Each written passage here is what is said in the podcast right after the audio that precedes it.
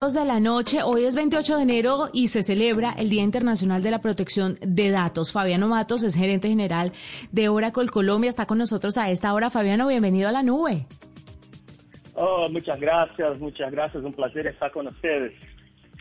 Bueno, Fabiano, creo que la primera pregunta y tal vez la más difícil de explicarle a la gente es, ¿qué son los datos? ¿Qué es eso que, que, que agarran de nosotros? ¿Qué es eso que debemos proteger? En primera instancia hay que explicarle eso a la gente para que luego entiendan un poquito más por qué se celebra este día y qué podemos hacer.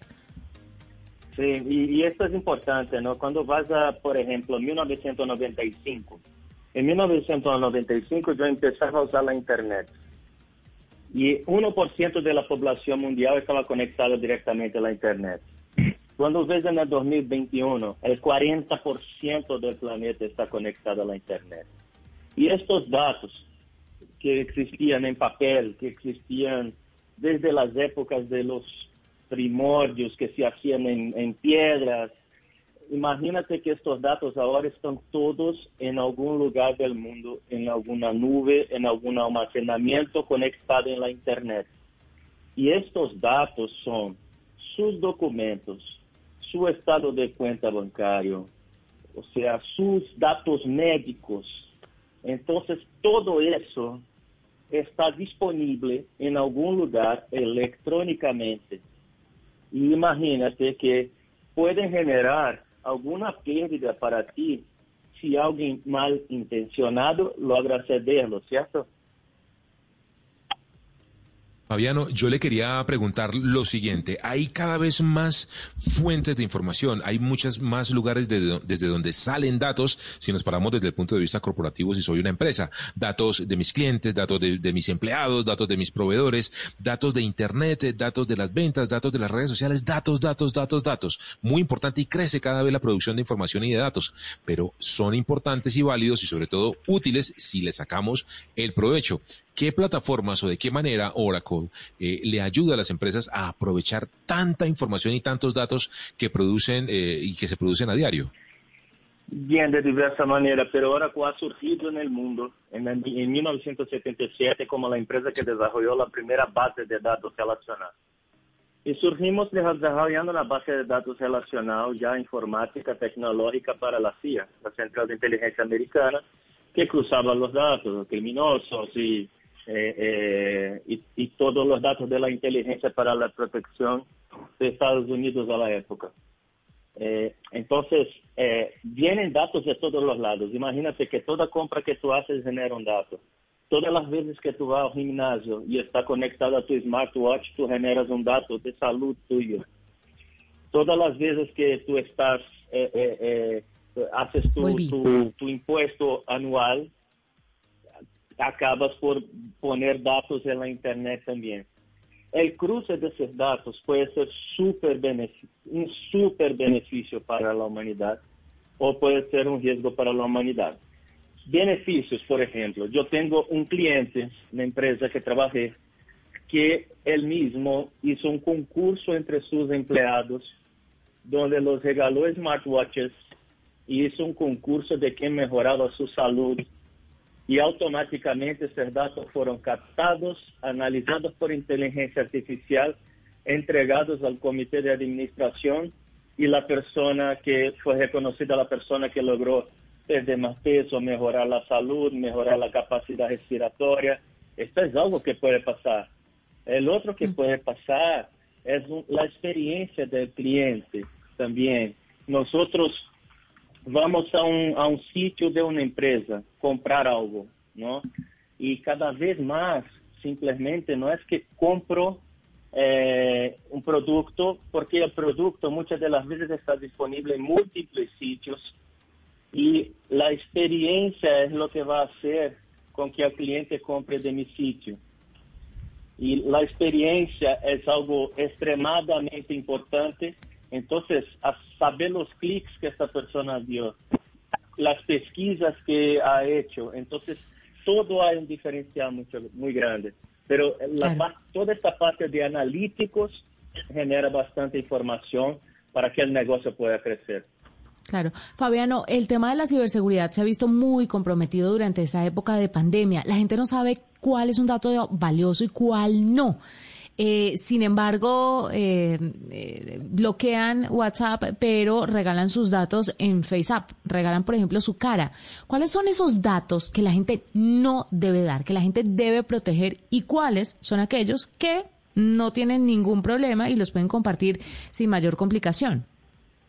La verdad que es, es difícil decir qué datos podemos o no compartir, porque muchas de las veces los datos están disponibles sin que nosotros compartamos están disponibles por una, por ejemplo, por una compra que hicimos y hay un número de documento nuestro, un DNI.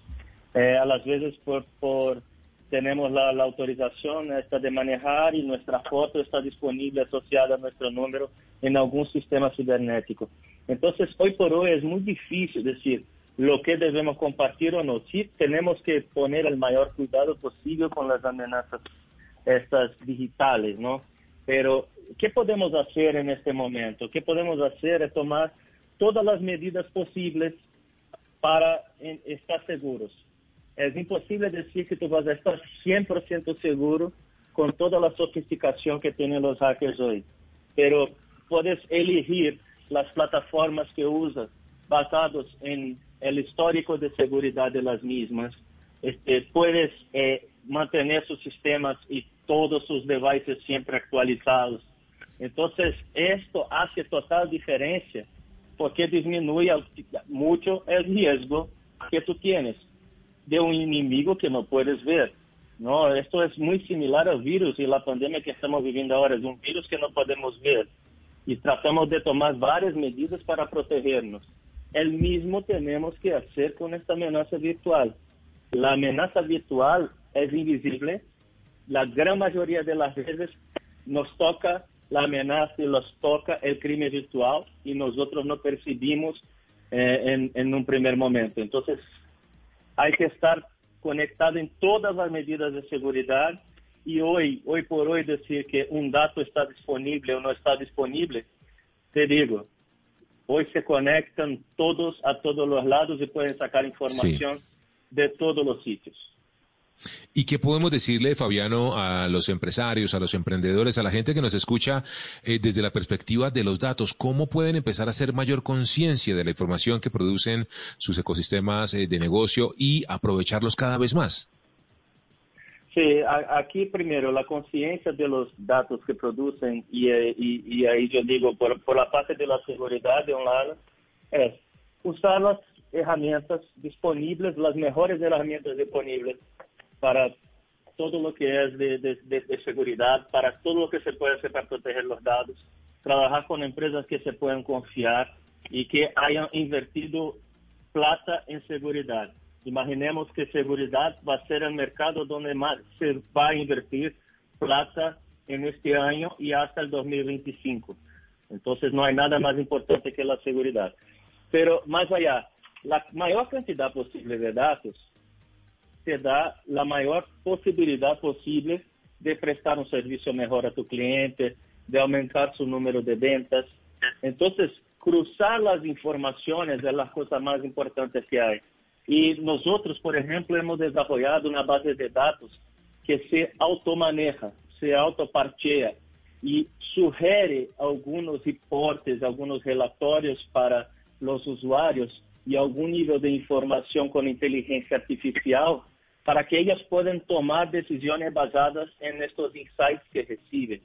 Entonces, yo, yo veo que cada vez más buscar las plataformas que dan seguridad y también que hacen el uso de la nube de segunda generación que te da inteligencia artificial conectada con Internet de las cosas también es muy importante.